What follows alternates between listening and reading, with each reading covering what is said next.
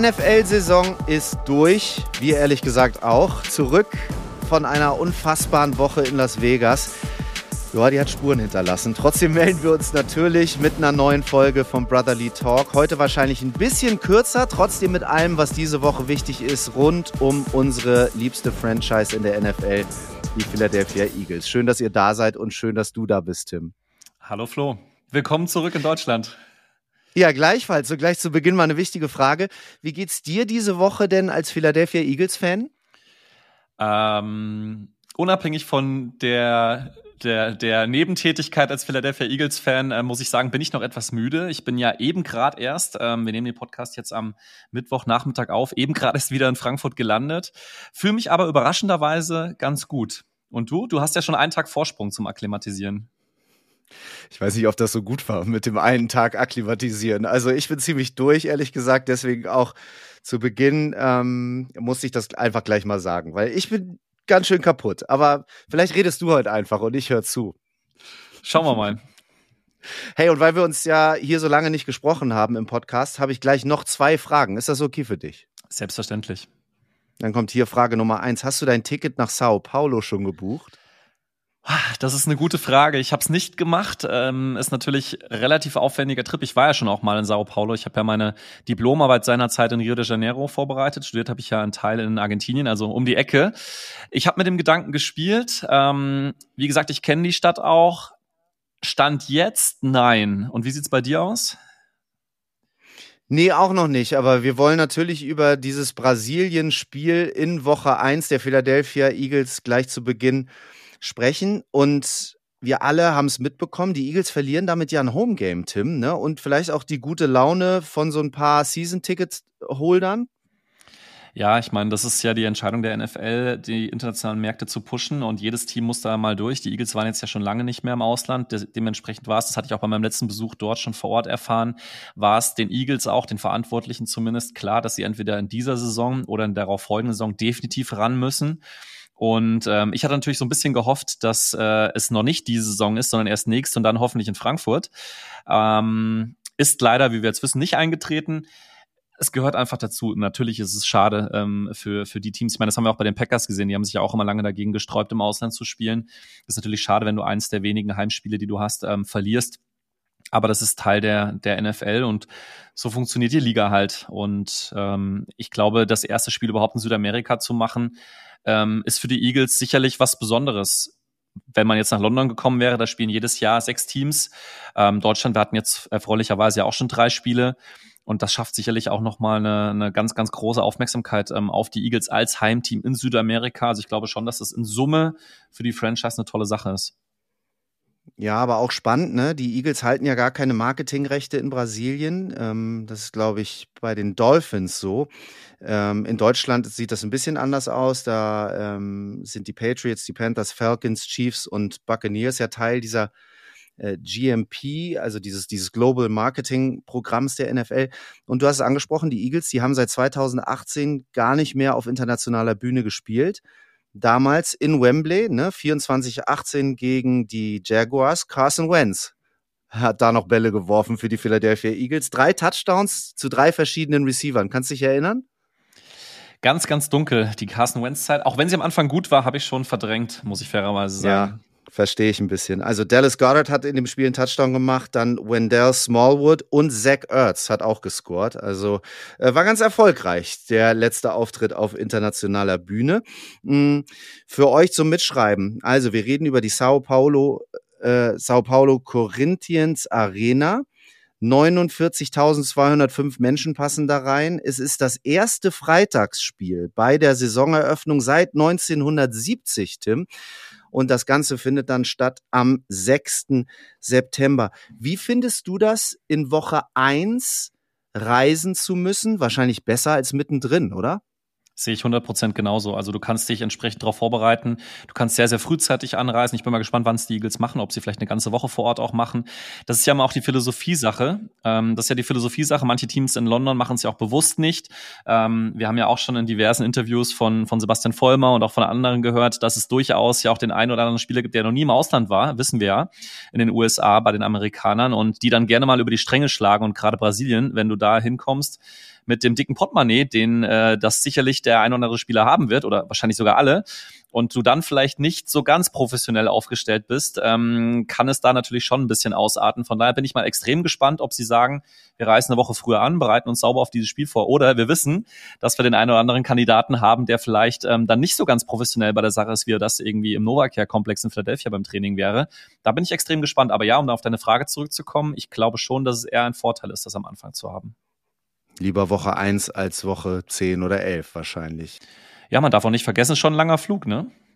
Auf jeden Fall. Was für ein Gefühl haben wir mit der, und du kennst sie ganz gut, mit der Eagles Crowd aus Philadelphia? Reisen die dann mit? Und was stellen die in Sao Paulo an?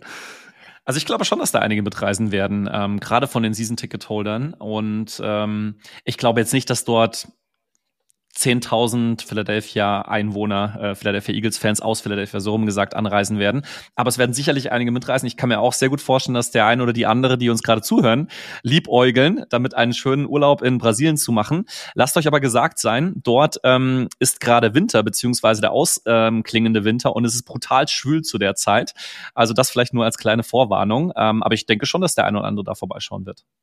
Schreibt uns mal bitte bei Instagram, wenn ihr gebucht habt oder bucht. Ähm, Tim und ich überlegen es uns dann. Vielleicht muss ich ja wieder beruflich hin und du wieder privat wie Las Vegas. Da sprechen wir ja gleich noch drüber, wer was gemacht hat. Ne? Aber wirklich die gute Nachricht und noch mal ein bisschen allgemeiner gefasst. Und da sind wir uns, glaube ich, einig, Tim.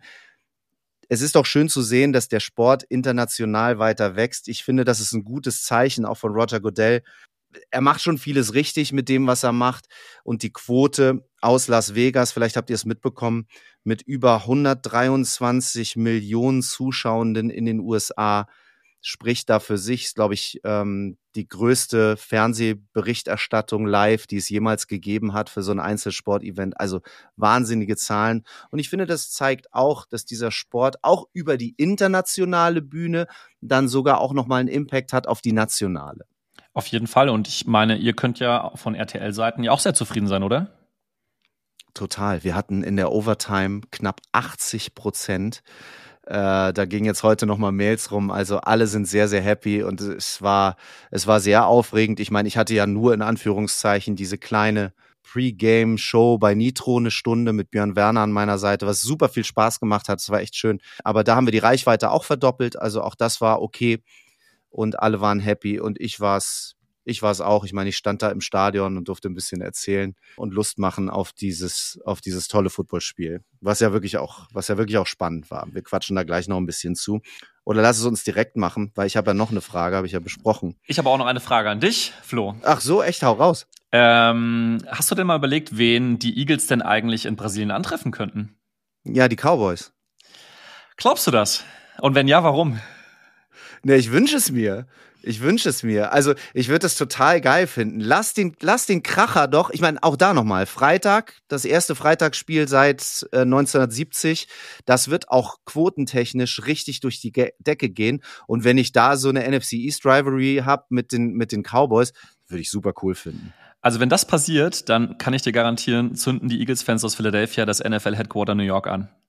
Also wenn, wenn, wenn die sozusagen das Heimspiel gegen die Cowboys verlieren, dann glaube ich, gibt's da Riots. Ähm, ich, ich, ich hatte eine andere Hypothese. Ich kann es mir nicht vorstellen, dass die, dass die dieses Matchup ähm, sozusagen dort weggeben.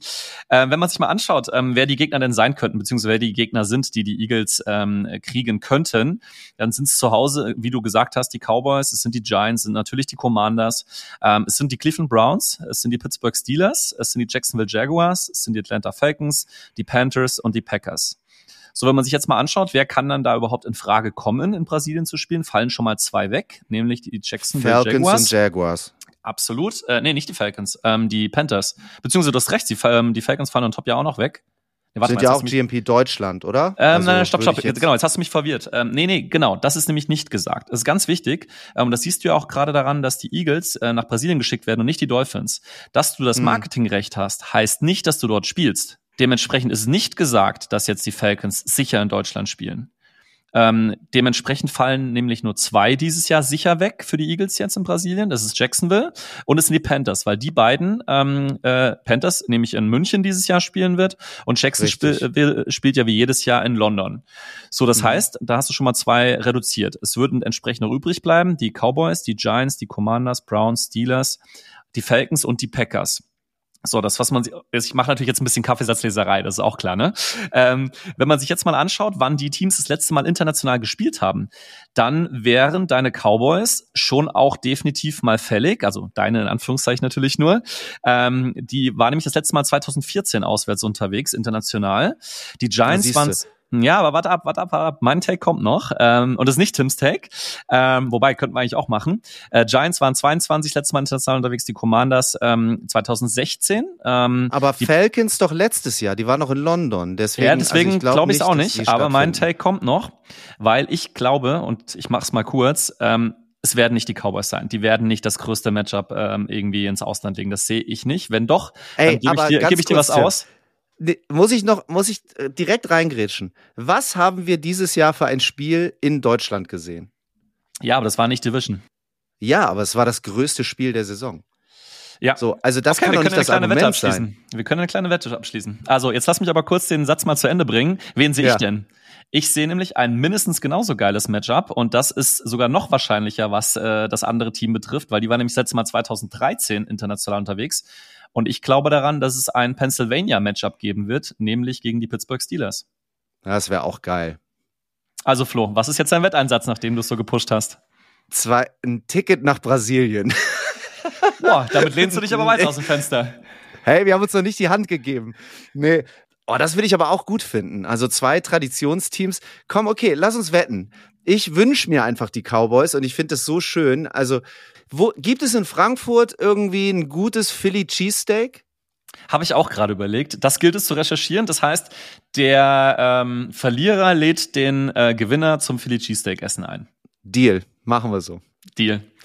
Und ähm, das müssen wir auf jeden Fall geheim halten. Zum Glück wird unser Podcast ja noch nicht auf Englisch übergesetzt, äh, weil wenn du irgendwann nach Philadelphia reist und die Leute mitbekommen, dass du dir wünschst, dass das Heimspiel gegen die Cowboys nicht in Philadelphia stattfindet, dann wirst du wahrscheinlich direkt ausgewiesen. So, jetzt zum Super Bowl. Ich hatte ja noch eine Frage. Was überwiegt denn bei dir mehr, Tim? Äh, die Freude darüber, dass die Niners den Super Bowl verloren haben oder der Ärger, dass die Chiefs schon wieder gewonnen haben? Die Freude darüber, dass das Team gewonnen hat, das in Frankfurt gespielt hat. Also für die NFL ah, Deutschland ist das natürlich ein, eine überragende Geschichte. In jeder Dokumentation über den Super Bowl-Triumph der Chiefs wird ähm, das Stadion hier bei uns in Frankfurt zu sehen sein. Ähm, offensichtlich ist es kein Nachteil, in international zu spielen, es ist kein Nachteil, in Deutschland zu spielen. Und ähm, deswegen habe ich definitiv ähm, bei den Chiefs gehalten, nicht weil ich jetzt irgendwie 49ers-Hater bin, ähm, sondern einfach, weil es eine coole Story ist und natürlich schön für Frankfurt und natürlich auch für die NFL in Deutschland. Sagt der Mann, der bei Eintracht Frankfurt beruflich tätig ist. Eine sehr schöne Antwort. Lass uns über diese ähm, Las Vegas-Woche sprechen. Erzähl mal, wie hast du die Woche erlebt? Was hast du erlebt? Ja, es, wie du sagst, es war unglaublich intensiv. Ich war zuvor nur einmal in Las Vegas und das auch nur eine Nacht ähm, auf der Durchreise zum Grand Canyon. Das heißt, ich hatte eigentlich keinen wirklich echten Eindruck von Las Vegas. Ähm, meinem Auto reingefahren und dann wieder im Auto raus.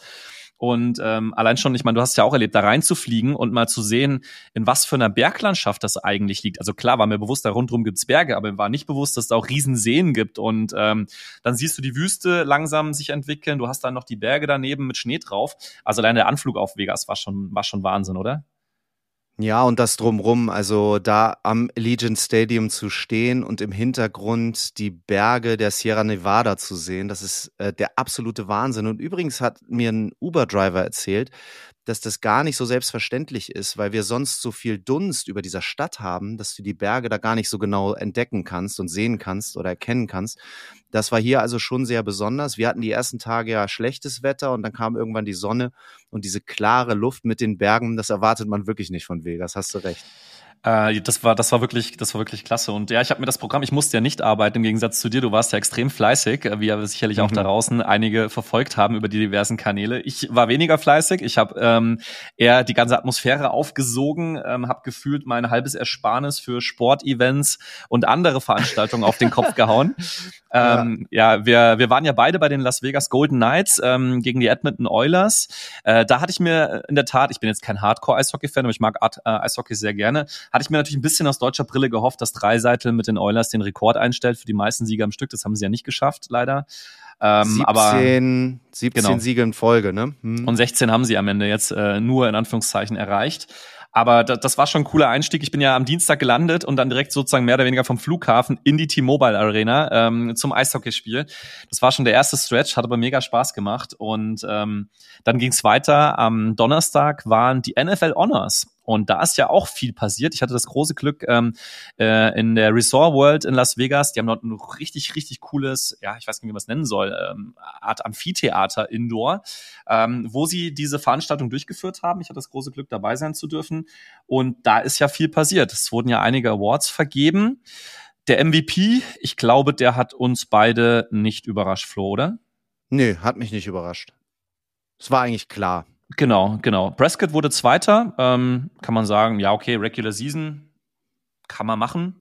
Es ist witzig, weil wir in der Nitro-Sendung tatsächlich auch noch mal ähm, den Vergleich angestellt haben, Brock Purdy und Lamar Jackson, was ja erstmal total komisch erscheint, weil so unterschiedlich, unterschiedliche Quarterbacks, ne? Also der Game Manager ob es jetzt irgendwie ein Lob oder ein Schimpfwort ist, sei mal so dahingestellt. Aber und dann dieser Lamar Jackson, der so spektakulär spielt und für die Big Plays verantwortlich ist, auch wenn er mehr zum Pocket Passer geworden ist äh, in der Saison. Aber die nackten Zahlen, das fand ich ganz spannend. Die haben echt gezeigt, dass Brock da auch ähm, nicht nur mithalten konnte, sondern in, in Teilen auch vorne lag. Insofern muss man das auch immer noch mal auf Zahlen runterbrechen oder die Definition dieses MVP noch mal klarer kriegen äh, für alle.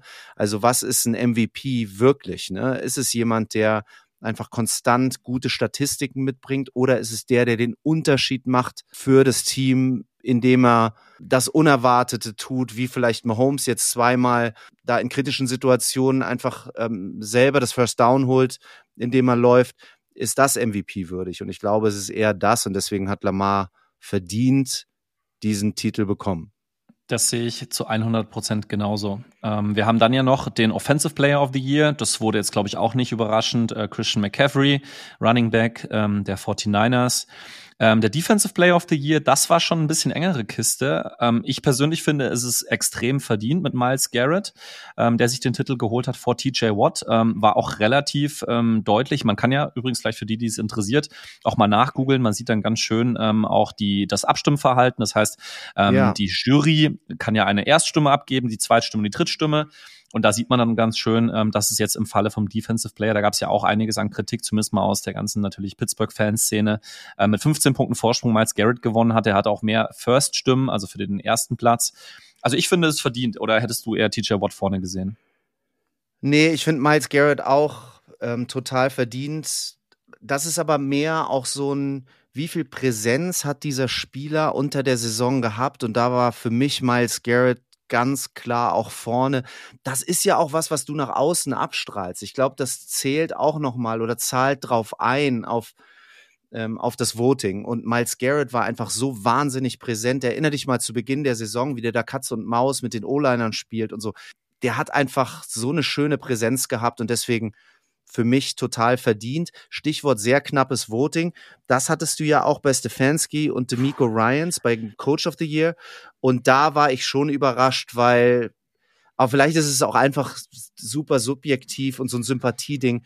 Ich hätte das Ding total Demico Ryans gegönnt. Da mal eine interessante Anekdote, die man bestimmt nicht am Fernsehen gehört hat, als äh, man die Show gesehen hat. Ähm, als das verkündet wurde, und ich persönlich ähm, sehe das auch gar nicht, äh, dass die Wahl richtig ausgefallen ist. Ähm, bei der Wahl, als das verkündet wurde, gab es Buhrufe im Saal. Wow. Also auf so einer durchgestreamliten Veranstaltung, wo eigentlich alles Harmonie ist, alle nochmal die Saison feiern, das hat keiner gesehen. Und vor allen Dingen, das Krasse ist ja, Stefanski hat ja bereits zum zweiten Mal den Coach of the Year gewonnen. Der hat noch nie was gerissen in seiner Karriere. Ich formuliere es mal ein bisschen überspitzt. Natürlich hat er eine super Saison gespielt, brauchen wir nicht drüber reden. Dem sind diverse Quarterbacks ausgefallen. Der hat einen mega Job gemacht. Also es soll jetzt nicht zu negativ rüberkommen. Aber dass jetzt ähm, Stefanski zum zweiten Mal der beste Coach ähm, der NFL-Saison wurde, in einer Saison, wo einfach die Houston Texans komplett umgedreht wurden, das, ähm, ich formuliere es mal objektiv, ähm, sorgte für Erstaunen im Saal. War das beim Comeback Player of the Year genauso? weil das hat mich auch schon ein bisschen überrascht. Aber auch da ist es wohl eher Auslegungssache. Was ist denn ein Comeback? Und ja. im Fall von DeMar Hamlin ist es dann wohl nicht das Zurückkehren aus einer sehr, also lebensbedrohlichen Situation, ähm, sondern es ist eher das Spielerische und da muss man dann einfach sagen, da hat äh, Joe Flacco dann auch verdient. Genau, und aus letzterem Grund, einfach weil er so lange in der NFL ist, weil er eigentlich schon weg vom Fenster war, ähm, war da großer Jubel im Saal. Also die Leute fanden ah, das ja. klasse, ähm, dass Joe Flacco gewonnen hat. Ähm, er war dann ja auch auf der Bühne, hat eine tolle, tolle kurze Rede gehalten.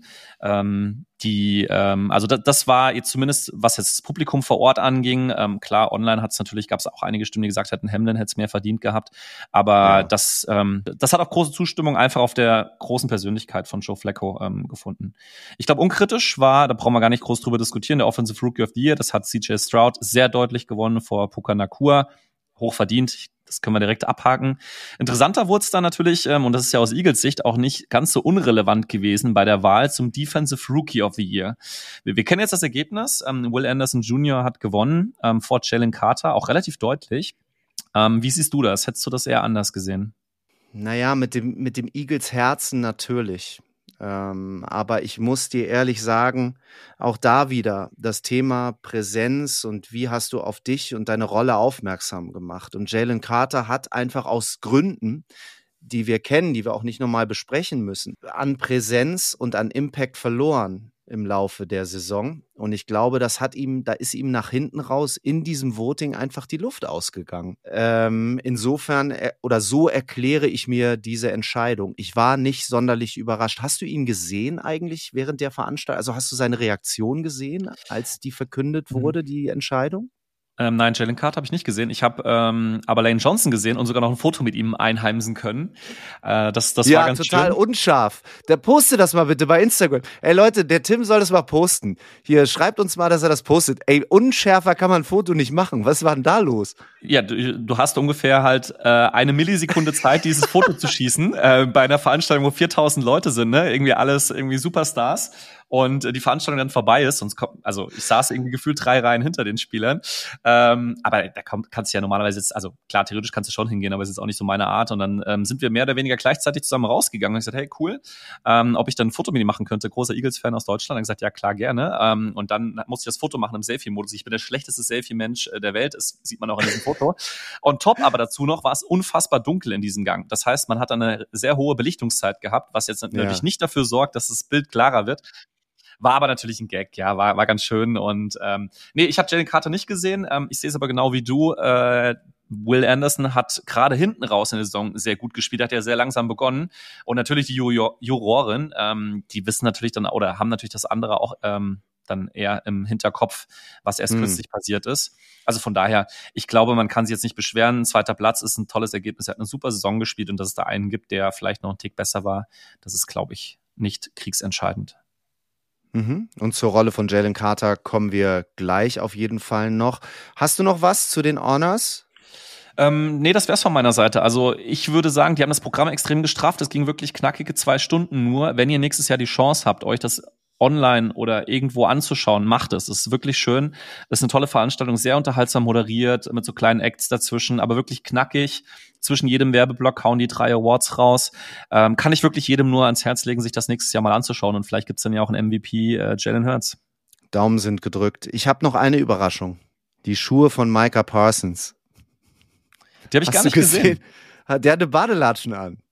Ach, der was? hatte halt auf dem roten Teppich einfach Slides an. Das fand ich schon wieder witzig, obwohl ich eigentlich wütend auf Micah Parsons bin, weil er die Tage, glaube ich, auch erzählt hat, dass er kein Interesse hatte, überhaupt äh, mit den Philadelphia Eagles zu sprechen.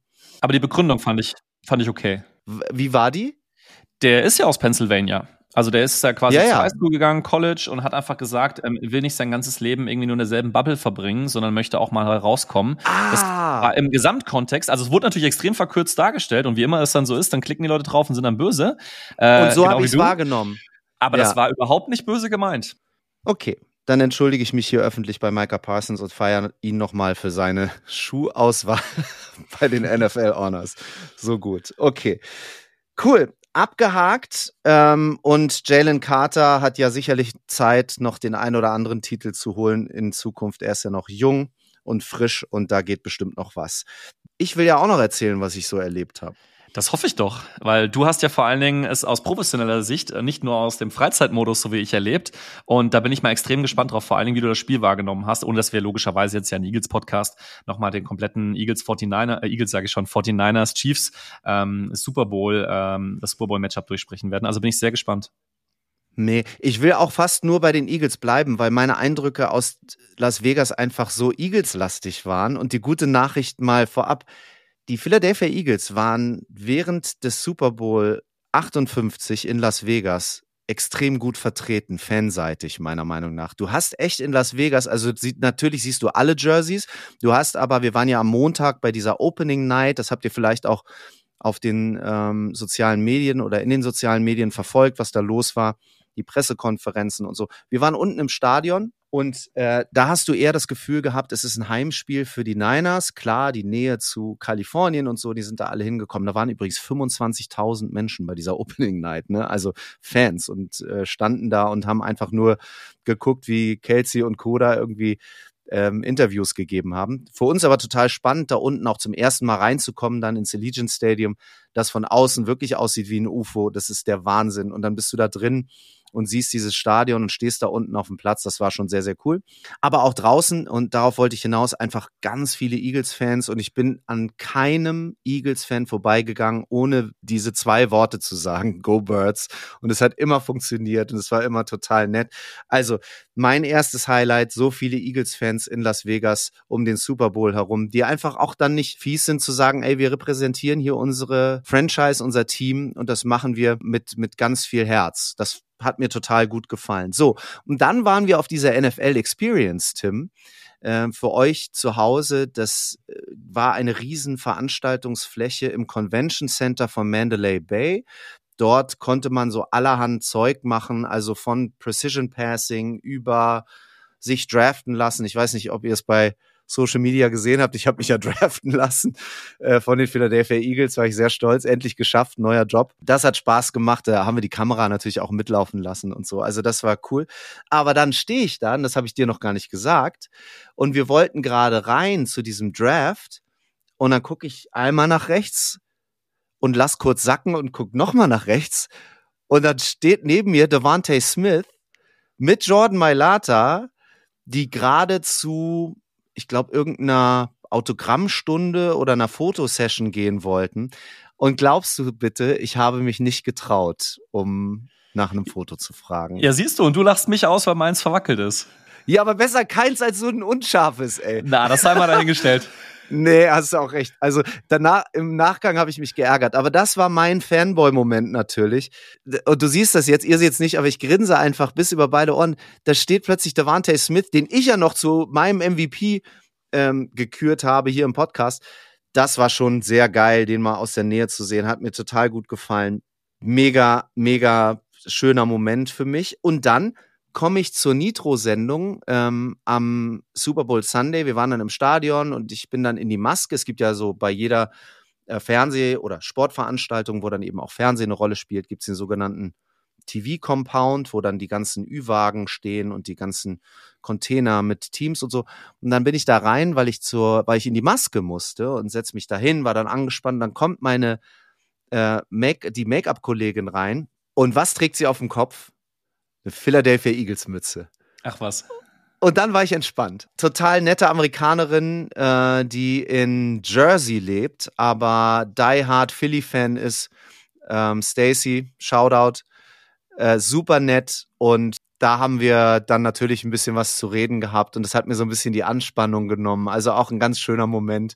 Und was für ein Zufall, ne? Also in diesem Riesenland, während dieser Riesenveranstaltung, wo übrigens nochmal 400.000 Menschen von außen nur für dieses Wochenende reinfliegen nach Vegas. Und dann kommt halt Stacy rein mit einem, mit einer Philadelphia Eagles Mütze. Das war, das war irgendwie schön. Und abgesehen davon, dass ich die ganze Woche gedreht habe und ähm, also einmal für Togo Touchdown und dann später auch für Nitro und für RTL und und und ähm, war das trotzdem links rechts auch ein kulinarisches Erlebnis. Wir haben irgendwie coole Sachen gemacht, aber dann doch im Zeichen von ganz viel Football und ganz viel Shopping, NFL Merchandise, Philly Merchandise und so. Also Wahnsinnserfahrung, war super. Ja, also Vegas ist schon ein Erlebnis und das noch mit Super Bowl, das hat dem Ganzen natürlich die Krone aufgesetzt. Über Spiel brauche ich, brauchen wir vielleicht gar nicht so viel sagen. Ich glaube, es war ein un unglaublich cooles Spiel, super spannend, ähm, mega, mega interessanter Ausgang auch. MVP Mahomes, glaube ich, auch hoch verdient. Ey, und ich muss auch noch mal eine Lanze brechen ähm, für Patrick Mahomes. Ich habe den ja nie so gefühlt, so als, als Quarterback. Und natürlich sieht man ja seine Qualität und so. Aber wie der dieses Team dann auch trägt in dem entscheidenden Moment, der spielt einfach den besten Football in den entscheidenden Momenten. Und das finde ich dann doch sehr beeindruckend, habe ich auch im Nachgang gesagt und denke, dann ist es auch verdient und das macht dann eben auch den Unterschied, wenn Spieler über sich hinauswachsen und eben auch in der Lage sind, ähm, ihr Team zu tragen. Natürlich gepaart mit der Erfahrung, die er gesammelt hat. Ich meine, jetzt vier Super Bowl Appearances in fünf Jahren und so. Da entwickelst du eine Routine, auch wenn du noch so jung bist. Das hat der wahnsinnig gut gemacht. Und ähm, also Props, Gratulation, gut gemacht. Absolut. Ja, und dann gab es noch zwei kleine Stories, die wir mit euch nochmal diskutieren, beziehungsweise mhm. für euch diskutieren wollten. Die eine Story, und die hat natürlich, kann man schon sagen, die ganze Super Bowl-Woche dominiert. Das war Jason, äh, Jason Kelsey, der äh, Going Wild äh, durch Las Vegas gezogen ist. Ja, war, war, schon, war schon crazy, oder? Die Bilder, die man dort gesehen hat. Ja, allein das Outfit, mit dem er da reinkommt. Diese Latzhose, ey.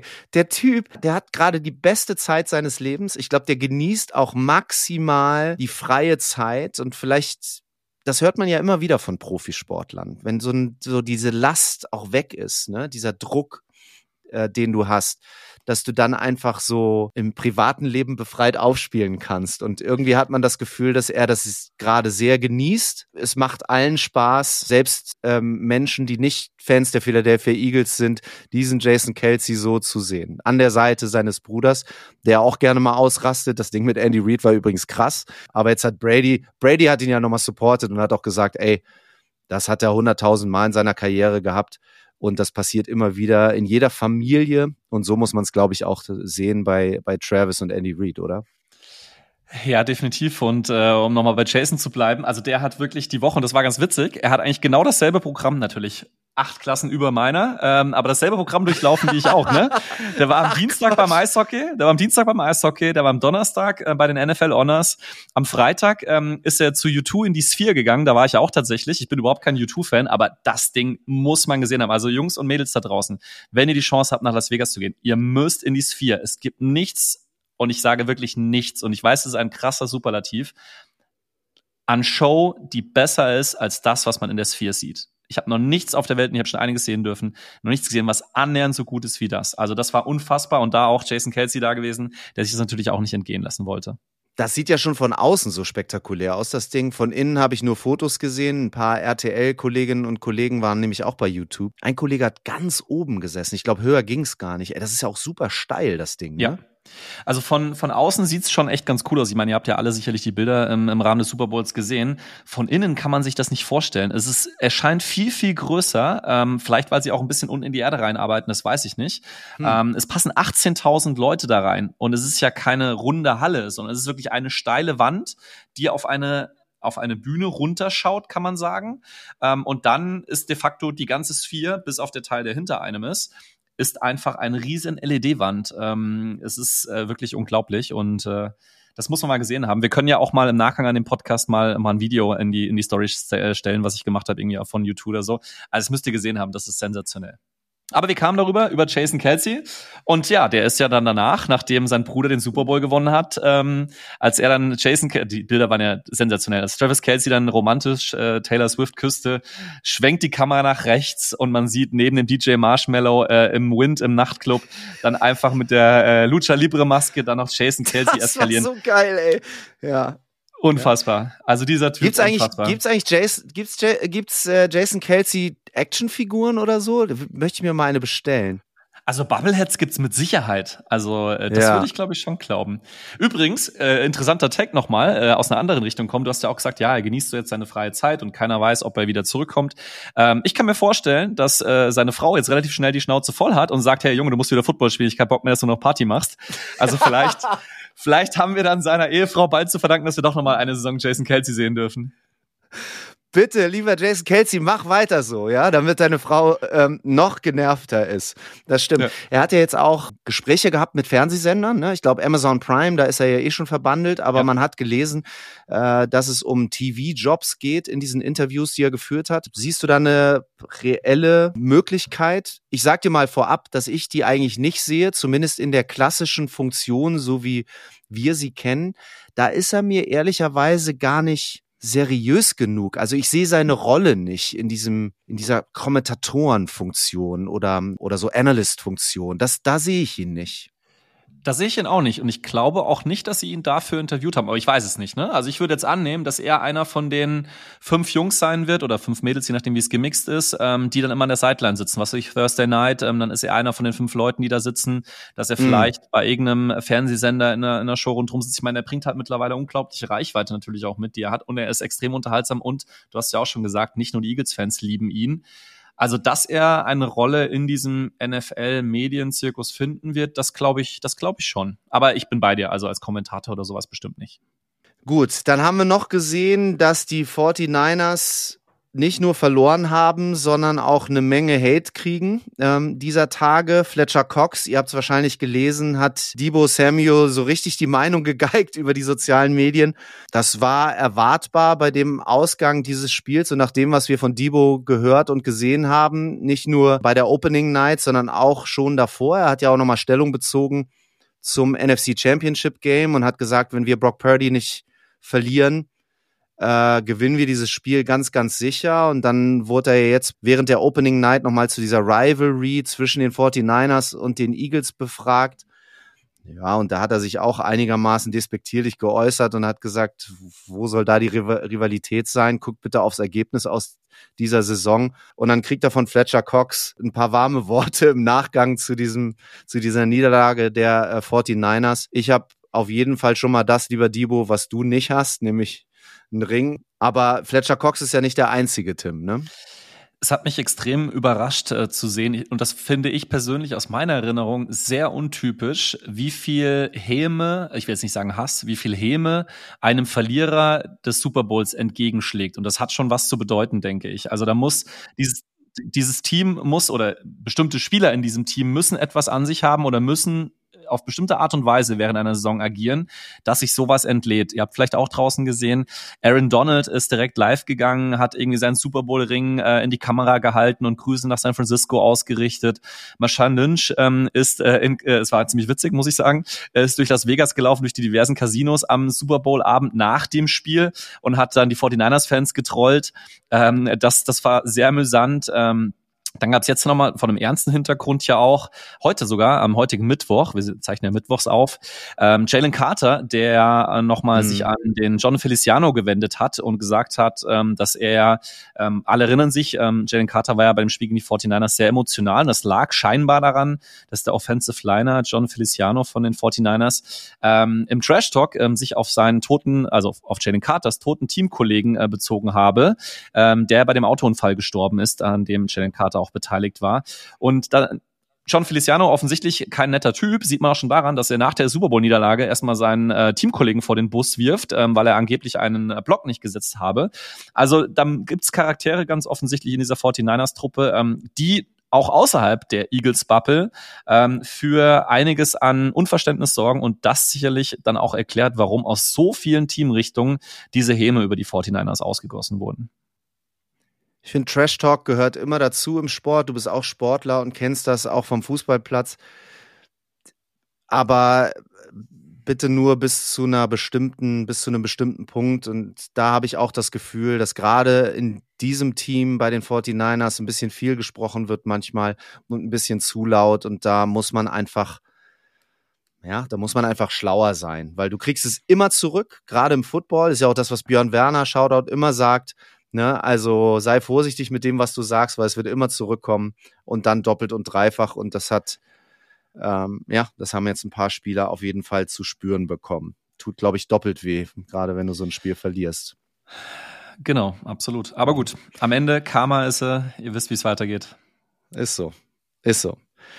So, dann aber ähm, rein in die Hot Topics, Tim, ähm, beziehungsweise in ein Hot Topic. Und die letzten Tage waren schon einigermaßen aufregend, wenn man sich mit den Eagles auseinandersetzt. Aufregend deshalb, weil am Super Bowl Sunday NFL Insider Ian Rappaport plötzlich berichtet, dass Edge Rusher äh, Hassan Reddick um einen Trade gebeten hat. Tim, hol uns kurz ab. Was ist die Ausgangssituation da gewesen? Also Stichwort Vertragssituation von Hassan Reddick, vielleicht auch Josh Sweat, denn ähm, das spielt da sicherlich mhm. eine Rolle. Und wie hat sich die Situation um Hassan Reddick in den letzten Tagen entwickelt? Denn es gibt Neuigkeiten.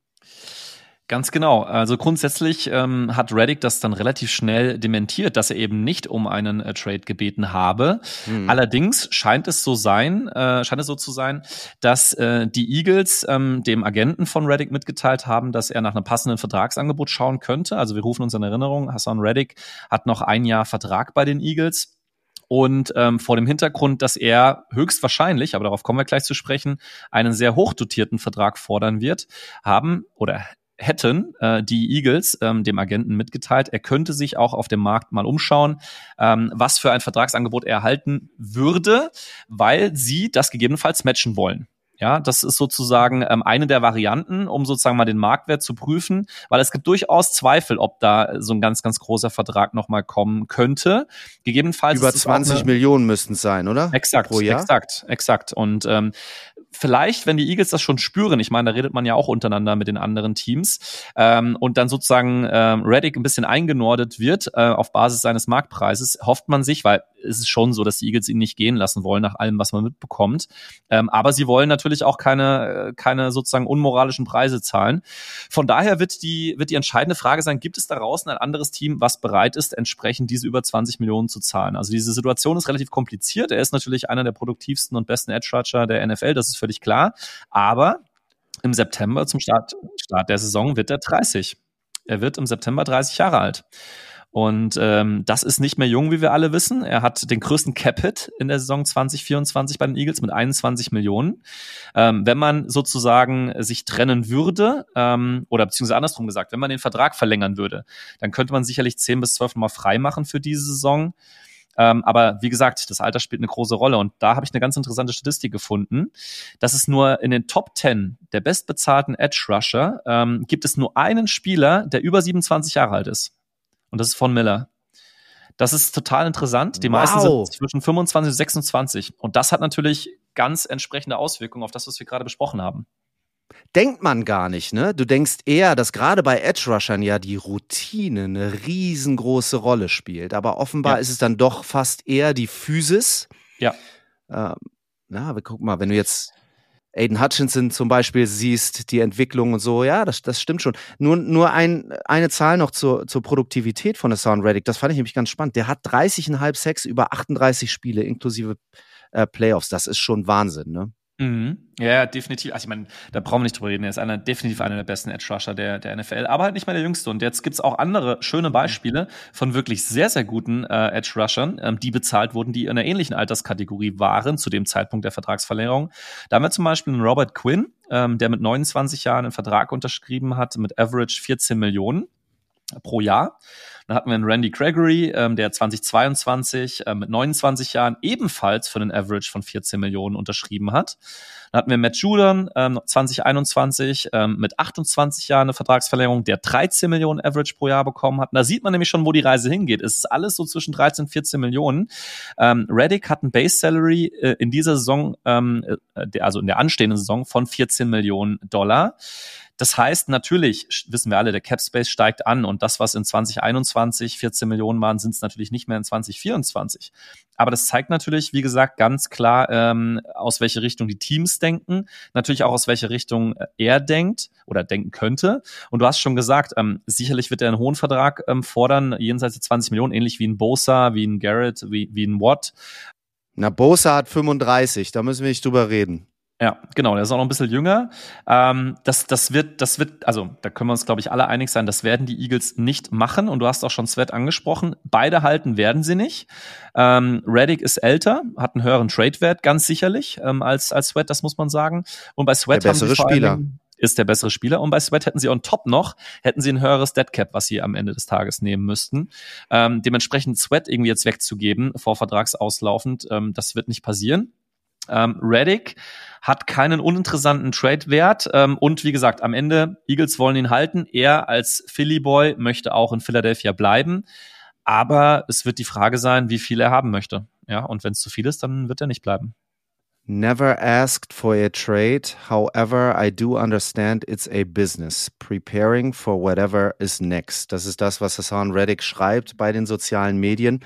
Und ich möchte mich eigentlich deinen Worten anschließen, äh, Tim, und möchte das nochmal ein bisschen verdeutlichen. Also ich glaube schon, und das höre ich aus deinen Worten raus, dass, dass wir bei Hassan Reddick einen Trade sehen, weil vordergründig bei den Eagles ja erstmal meiner Meinung nach Extensions mit Devante Smith und Landon Dickerson anstehen sollten in der Offseason. Ähm, das würde ich erstmal priorisieren als Philadelphia Eagles. Und außerdem habe ich so das Gefühl, dass Howie Roseman ja auch immer eher so ein Jahr im Voraus plant, ne?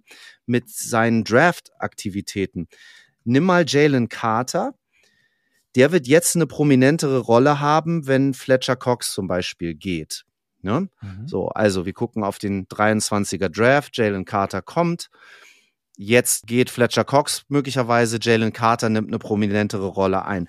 Dann hast du Nolan Smith gedraftet und niemand wusste in dem Moment so recht, ist das für jetzt die richtige Entscheidung? Also wo ist der direkte Effekt dieser Entscheidung? Jetzt weißt du's, lass Hassan Reddick gehen. Smith bekommt die prominentere Rolle. Und das könnte man echt bei den Philadelphia Eagles noch ein bisschen weiterführen. Also Keely Ringo und denk mal drüber nach im Zusammenhang mit der Entwicklung von, von Darius Slay, James Bradbury und plötzlich ergibt das alles so Sinn, ne? Ähm, oder also das könnte man jetzt als Hobbypsychologe ähm, könnte man das mal Howie Roseman so mit einer Sinnhaftigkeit dann eben so zuschreiben, was sich was sich irgendwie gut anfühlt. Also long story short, ich glaube Reddick wird getradet. Schade, weil seine Produktivität eben gut ist und er ein Philly Native ist, da bin ich total bei dir, aber wahrscheinlich nicht zu verhindern. Ich frage mich halt, kriegst du einen Second-Round-Pick und so einen Tag 3 Chaser-Pick für Reddick? Das glaube ich schon. Ich glaube, es wird davon ja, oder? abhängig. Ja, ja, das, das glaube ich auf jeden Fall. Ich hätte jetzt auch gesagt, ähm, Zweit- und Drittrunden-Pick, aber natürlich je nachdem, an welcher Stelle jetzt auch das aufnehmende Team pickt. Also wenn es natürlich ganz weit hinten ist, dann sieht es vielleicht ja, ja. anders aus. Ähm, interessant wurde ja jetzt schon ähm, heute auch in den Medien berichtet, dass Atlanta Interesse gezeigt habe. Die gelten also als einer der potenziellen. Das habe ich noch nicht gelesen ja, gelten so als einer der potenziellen äh, Empfänger für, für Reddick. Und ja, so ein, jetzt äh, mal reines Wunschdenken, so ein, so ein netter Trade mit, mit Kyle Pitts, den könnte ich mir schon vorstellen. Aber da müssten die Eagles was drauf, also sollte es so kommen, äh, brauchen wir uns nichts vormachen, da müssten die Eagles natürlich was drauflegen. Ne? Also Kyle Pitts hat jetzt nicht denselben Trade-Wert wie ein Reddick. Das stimmt. Wir halten euch auf jeden Fall auf dem Laufenden und diskutieren das weiter, je nach Verlauf. Und äh, wenn es früher passiert, ähm, seht ihr es und äh, hört ihr es dann auch auf unserem Instagram-Kanal. Da versuchen wir ja auch immer, Tim ist da sehr fleißig, ähm, Updates zu liefern, zumindest in den Stories. Also wenn was passiert, beim Brotherly Talk kriegt ihr es auf jeden Fall mit. So, wollen wir ein bisschen Fun Facts machen? Ja, bevor wir den Fun Fact machen, müssen wir natürlich noch den dieswöchigen äh, Tim's Take festhalten, damit äh, die Hörerinnen und Hörer auch alle sich notieren können, ob ich weiterhin meinen hundertprozentigen Track Record halte. Äh, Swift da legst du Wert nicht, drauf, ne? Äh, ja, solange ich es habe. Irgendwann werde ich es nicht mehr erwähnen, wenn es erstmal falsch war. Äh, ja, Swift, genau, dann genau. genau. Swift ist ja noch nicht entschieden, das werden wir jetzt irgendwann noch erfahren. Übrigens ganz wichtig noch, ähm, das ist, glaube ich, auch nochmal eine wichtige Information.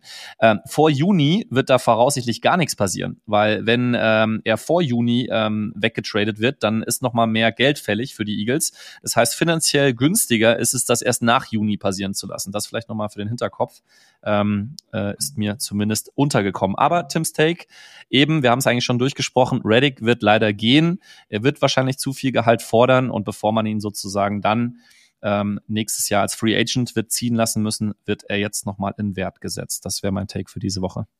Ich habe kurz mitgeschrieben. Nicht, dass wir nachher noch diskutieren müssen, ob das nur wirklich so war oder nicht. Ne? Okay. So, dann äh, lasst uns ein bisschen schmunzeln und Neues und mehr erfahren über Philadelphia, über die Philadelphia Eagles. Heute geht es mit den Philadelphia Eagles nach Las Vegas. Hier ist unser PFF.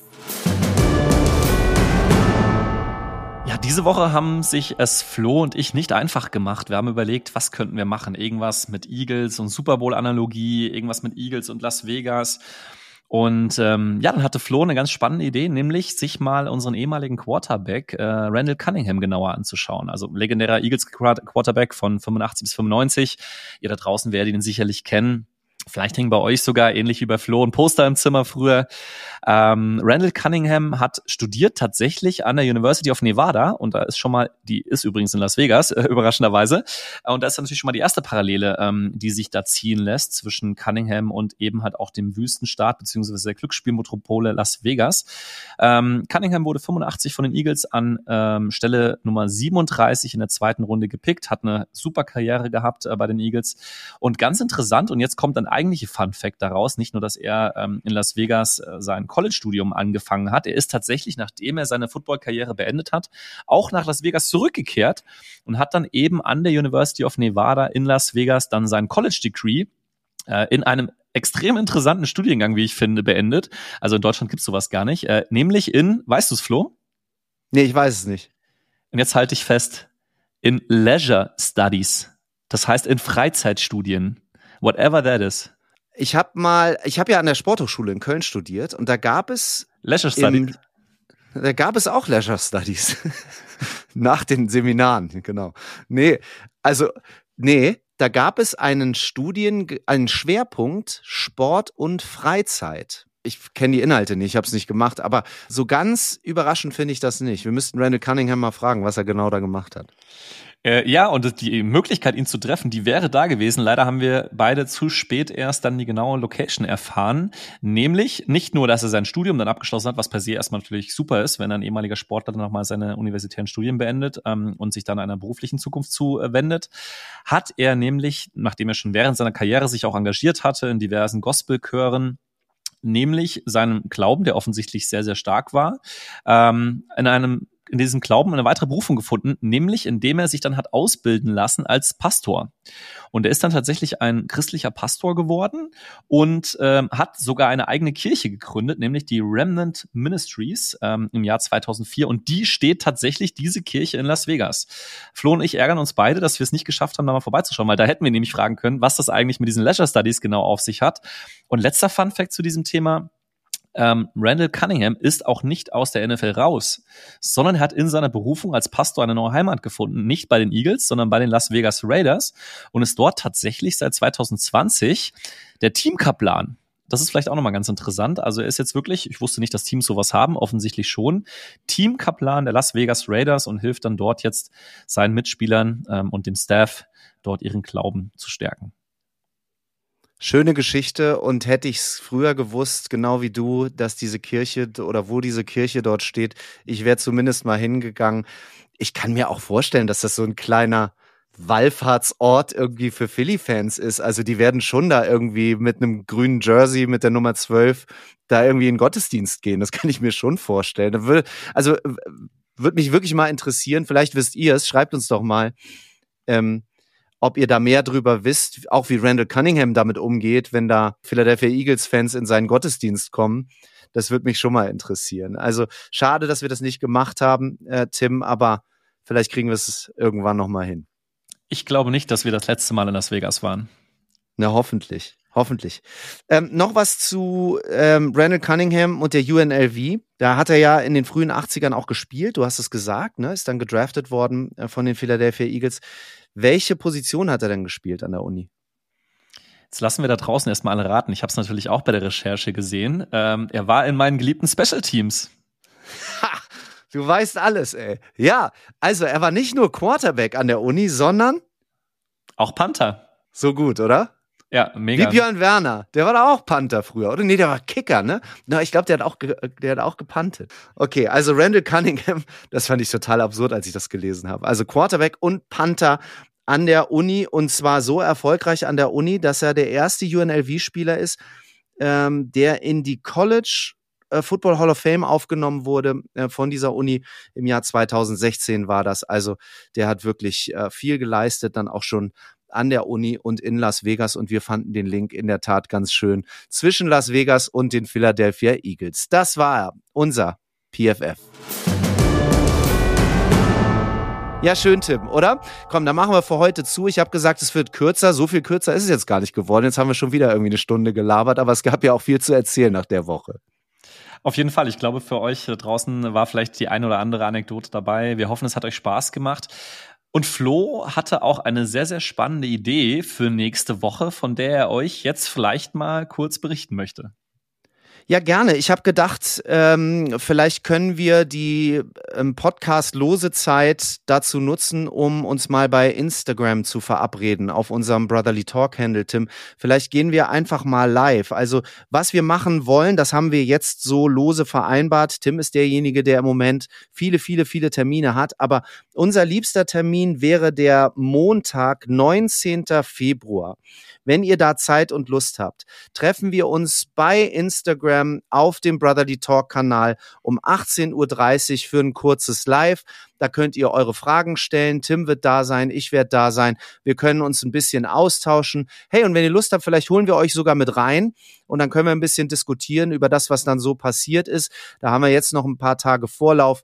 Da wird es sicherlich ähm, noch Neuigkeiten geben. Also Montag, der 19.02., 18.30 Uhr auf dem Brotherly Talk Kanal gehen wir live und ihr seid herzlich eingeladen, dabei zu sein. Freuen wir uns sehr drauf. Ja, Schaut gerne rein, klickt rein, hört rein. Äh, wir werden auch, das hatten wir schon die letzten Wochen angekündigt, ähm, unseren Insta-Kanal mal ein bisschen füllen. Jetzt auch mit ein paar Fotos sicherlich aus Philadelphia äh, oder nee, mit Philadelphia Eagles Gear in Las Vegas. So rum wollte ich es eigentlich sagen. Und ähm, ja, stehen auch weitere spannende Projekte an. YouTube wollen wir weiter jetzt auch mal vorantreiben. Werden wir in der Offseason schaffen. In den nächsten Wochen könnt ihr dann auch mal uns nicht nur hören, sondern auch sehen. Das sind so die kleinen Projekte, die uns noch vorschweben. Und macht's weiter so wie bislang auch. Also wir sind super happy über das Feedback, was reinkommt. Wir können sicherlich noch ganz viel besser machen. Schreibt uns gerne Anregungen positiver Natur, vielleicht auch Kritik, ähm, Lob, alles, was ihr wollt. Wir freuen uns drauf und vor allen Dingen dann auch euch oder den einen oder anderen am Montag dann mal persönlich kennenzulernen. Das wird total gut. Danke für heute, Tim. Und jetzt leg dich mal hin, ey. Du musst mal irgendwie deinen Jetlag in den Griff kriegen, oder? 17 Uhr haben wir es jetzt. Äh, ich muss noch ein bisschen durchhalten, damit ich nicht in ein Loch reinfalle. Also bis 22 Uhr will ich heute auf jeden Fall durchhalten. Wollen wir doch noch zwei Stunden reden hier im Podcast? Off the records. Off the record, dann machen wir das. Danke, dass ihr heute dabei wart. Das war der Brotherly Talk. Danke, Tim und Go Birds. Go Birds.